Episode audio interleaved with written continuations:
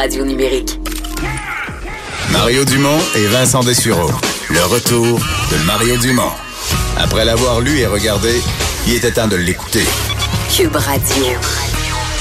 Comme chaque vendredi à cette heure-ci, euh, tour d'horizon de ce qui s'est passé sur notre planète durant la semaine. Normand Lester, bonjour. Bonjour. Et euh, bon, c'est euh, la, la, triste nouvelle du jour, cette tuerie à Christchurch euh, en, en Nouvelle-Zélande.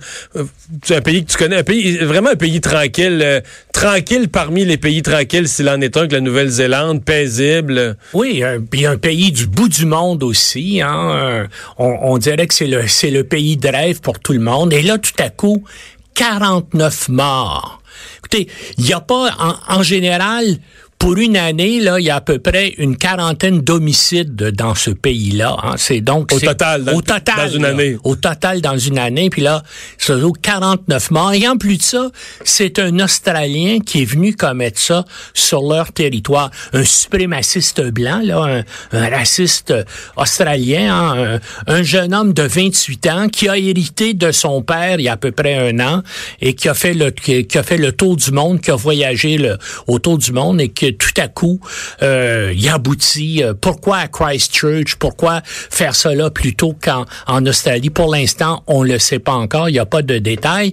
Mais moi, ce qui m'a frappé de tout ça, c'est que il avait imaginé la tuerie, imaginé donc euh, tout ça pour Internet. Hein? Ouais. Il, il, a commis le meurtre en portant une caméra et en diffusant ça. Pour les jeunes, une, une, GoPro, là, comme les jeunes qui, oui. qui, qui, vont diffuser leur randonnée en motocross. Oui. Ou, Mais lui, le diffusait en direct et bien sûr, ça s'est propagé ensuite de ça pendant un certain temps sur Internet.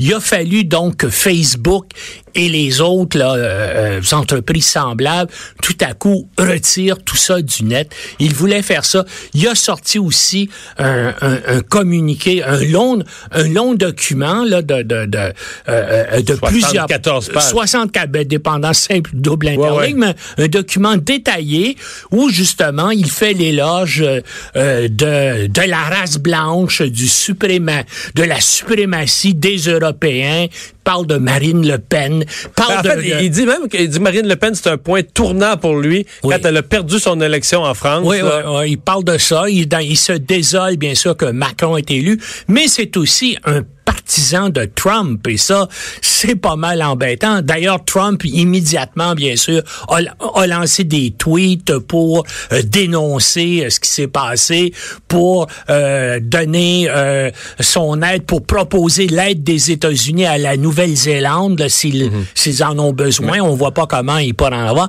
Mais ce qui est remarquable, c'est que cet individu-là voulait faire de la propagande mondiale. Il comprenait parfaitement comment utiliser Internet et c'est en partie pour diffuser pour ça sur Internet. son, son effet. Là. Oui. Euh, ça me fait penser à Brejnik. Tu te rappelles, il y a à peu près euh, cinq ans, En là, Norvège. en, en- en Norvège, là, qui avait fait aussi à peu près la même chose.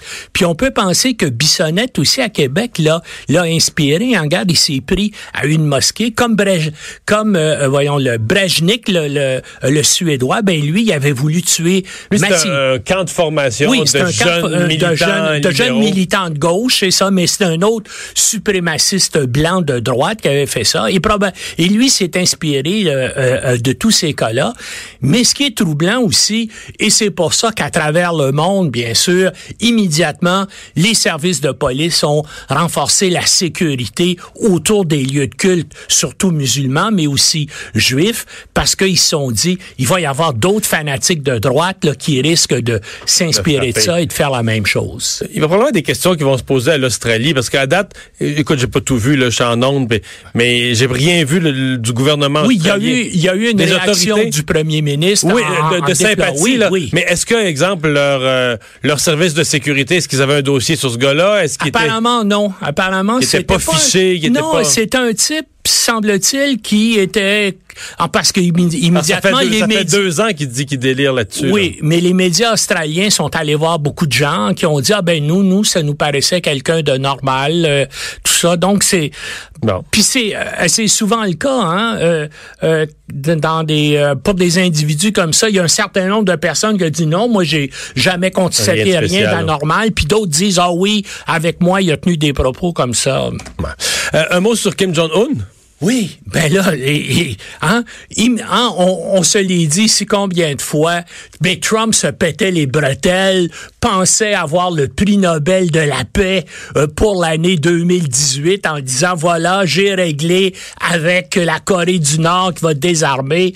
Et on se disait ici, puis tout le monde le disait aussi, les Nord-Coréens n'abandonneront pas leurs euh, armes nucléaires comme ça. Et là ben les autres par contre ils ont, écoute, ça a donné une notoriété mondiale, une réputation mondiale au dictateur Kim, hein, qui a été vu maintenant pour, comme un gars qui a une autorité. Au- au même niveau que le président américain. Au même niveau que le président américain. Et là, ils disent, ben là, nous, on va arrêter probablement les pourparlers et on va reprendre nos recherches sur les missiles et sur les armes nucléaires. hein. C'est une déclaration que euh, euh, le vice-ministre des Affaires étrangères a dit euh, ce matin. Alors, c'est une affaire encore qui ridiculise Trump et qui montre qu'il a été... Mais est-ce que c'est pas juste une menace de Kim? Est-ce qu'il Ben oui, mais peut-être, mais hein, Ouais. est-ce qu'il va lâcher pour...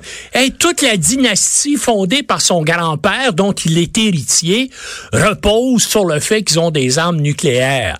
Et lui-même, ben, je, je ne vois pas comment ce type-là, tout à coup, va dire je renonce à tout ça et je m'en remets à la bonté des États-Unis et puis de la communauté mondiale. C'est, c'est un dictateur épouvantable, hein, mais Trump a dit je suis tombé en amour avec lui. Tu te rappelles toute la, comment il l'a courtisé puis comment il a dit tout ça.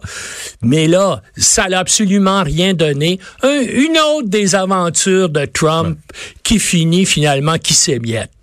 Toute la semaine, euh, Normand, j'ai j'ai rapporté ça aux gens parce que les votes se prenaient toujours à l'heure de notre émission en direct.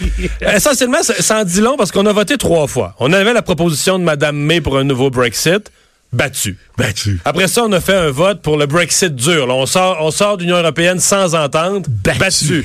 Après ça, on dit ben l'autre possibilité serait de refaire un autre référendum. on a fait voter ça par le Parlement, battu. Oui. Et là, finalement, la seule chose sur laquelle ils ont pu à s'entendre, mais en politique, c'est une entente qui n'en est pas une, c'est de demander un délai supplémentaire. Ben c'est ça, elle va plaider là pour avoir un délai supplémentaire. Trois mois. Trois mois. Il faut avoir l'unanimité là de tous les membres de l'Union Euro- des 26 fait membres un de seul pays de un seul pays, même même le pays le plus petit, le Luxembourg, Dirait non. pourrait dire non, ça va bloquer. Mais les et puis là ben les Européens commencent à s'impatienter et surtout les grands pays, la France, l'Allemagne, ils en ont assez là. Tu veux ou tu veux pas, tu sais, sors ou reste, mais décide-toi. Mais c'est pas fini. Hein? On dirait un accident au ralenti. Moi, je compare ça à un accident au ralenti.